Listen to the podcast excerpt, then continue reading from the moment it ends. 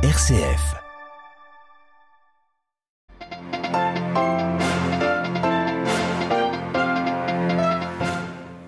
Une centaine de missiles russes s'abattent sur plusieurs villes ukrainiennes. Deux morts pour le moment, de nombreuses coupures de courant, notamment à Kiev, la capitale. Nous ferons le point sur cette salve de tir juste après les titres. La Chine et l'Australie renouent le fil d'une relation ayant connu de fortes turbulences ces dernières années. Le président chinois s'est entretenu avec le nouveau premier ministre australien en marge du G20. La Côte d'Ivoire va retirer ses casques bleus du Mali, une annonce qui intervient alors que Bamako et Abidjan n'ont pas encore réglé leurs différends au sujet de 49 soldats ivoiriens arrêtés au Mali au mois de juillet.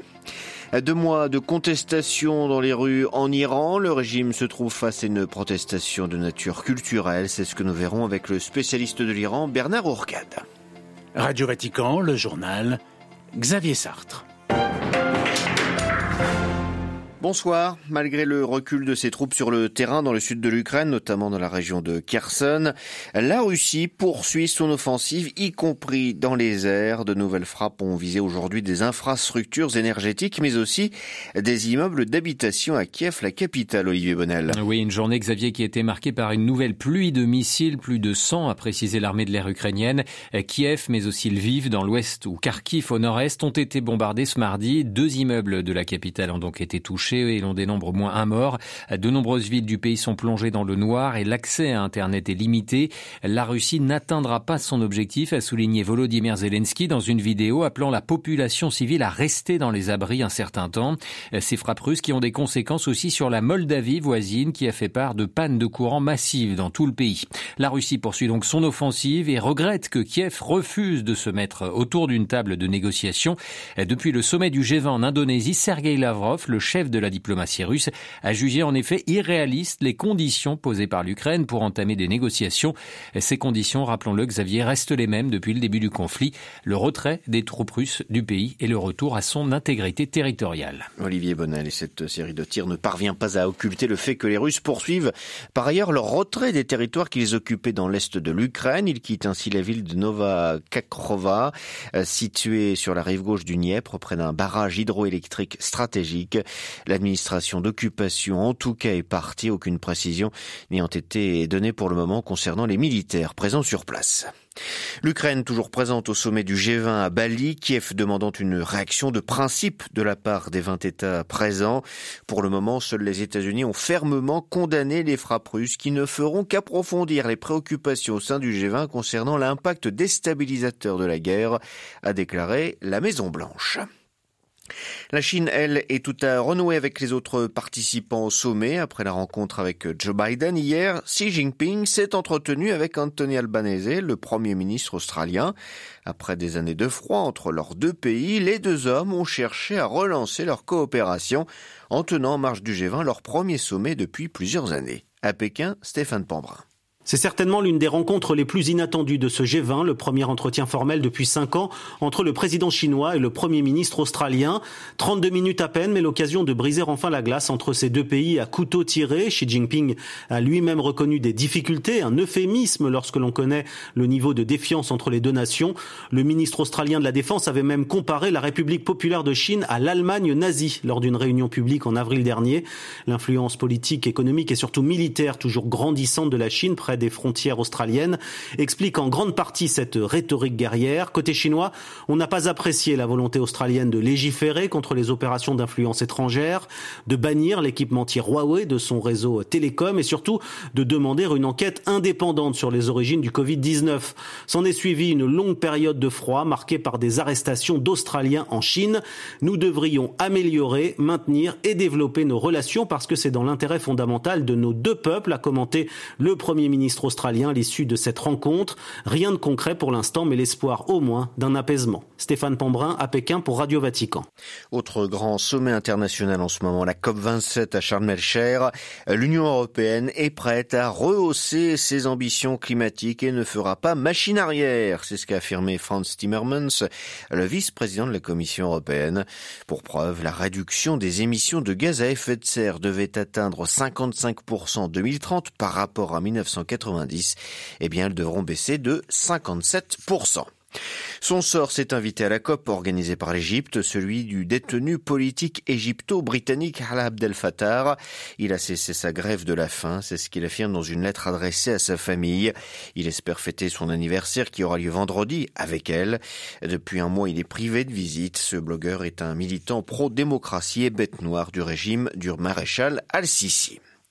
Le Mali voit les casques bleus de l'ONU s'en aller les uns après les autres. Après l'annonce hier du Royaume-Uni de son prochain retrait du pays, c'est au tour de la Côte d'Ivoire de rapatrier ses soldats et ses policiers.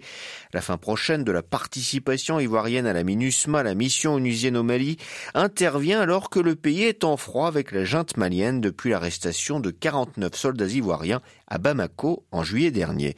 À Abidjan, Sidi Yansane. C'est dans un courrier daté du 11 novembre dernier que la mission permanente de la Côte d'Ivoire auprès des Nations Unies confirme le retrait progressif de ses personnels militaires et policiers déployés au Mali au sein de la MINUSMA, une lettre qui vient officialiser une décision prise depuis le 28 octobre. Ainsi, la compagnie de protection basée à Mopti, dans le centre du Mali, ne sera pas relevée ce mois-ci. Le gouvernement ivoirien ne compte pas non plus remplacer les militaires qui quitteront le territoire en août prochain, mais il précise que les éléments retirés de la MINUSMA restent disponibles pour d'autres missions onusiennes de maintien de la paix.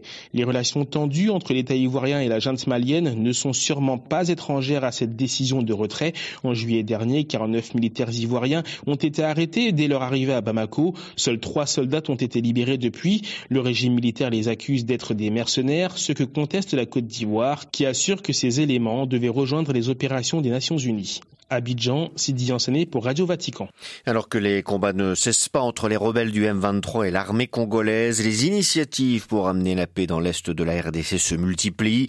Exemple avec la visite à partir d'aujourd'hui à Goma de l'ancien président kenyan Uhuru Kenyatta, facilitateur de la communauté des États d'Afrique de l'Est, l'EAC, pour la paix. Il a été auparavant à Kinshasa pendant 48 heures. Son objectif est de préparer une session de pourparlers sur la situation au Kivu qui aura lieu le 21 novembre à Nairobi. Le Premier ministre éthiopien défend son accord de paix avec les rebelles tigréens devant les députés. Abiy Ahmed a réaffirmé qu'il était indispensable de cesser la guerre pour garantir la paix et la prospérité, assurant vouloir mettre scrupuleusement en œuvre les promesses faites et ainsi rendre la paix durable. Sur le terrain au Tigré, le premier convoi d'aide médicale depuis fin août est arrivé à Mekele, la capitale de la région. Deux camions ont livré 40 tonnes d'équipements médicaux essentiels, des médicaments du et du matériel chirurgical. Demain, cela fera deux mois que les Iraniennes protestent dans la rue contre le pouvoir après la mort de Masha Amini, cette jeune fille arrêtée par la police des mœurs pour avoir mal porté son voile. Depuis, au moins 326 personnes ont été tuées par les forces de sécurité selon l'ONG Iran Human Rights, basée à Oslo. Un bilan qui pourrait même être beaucoup plus lourd. Quelle est la nouveauté de ce mouvement par rapport aux autres mobilisations des dernières années en Iran? Réponse de Bernard Orcade, directeur de recherche émérite au CNRS et spécialiste de l'Iran.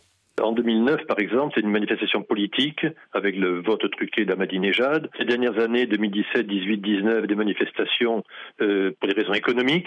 Et cette fois-ci, c'est une manifestation pour des raisons culturelles. Alors, autant le gouvernement islamique pouvait trouver des solutions politiques ou économiques, autant sur les questions culturelles, euh, ça touche au cœur même de, du principe de l'islam.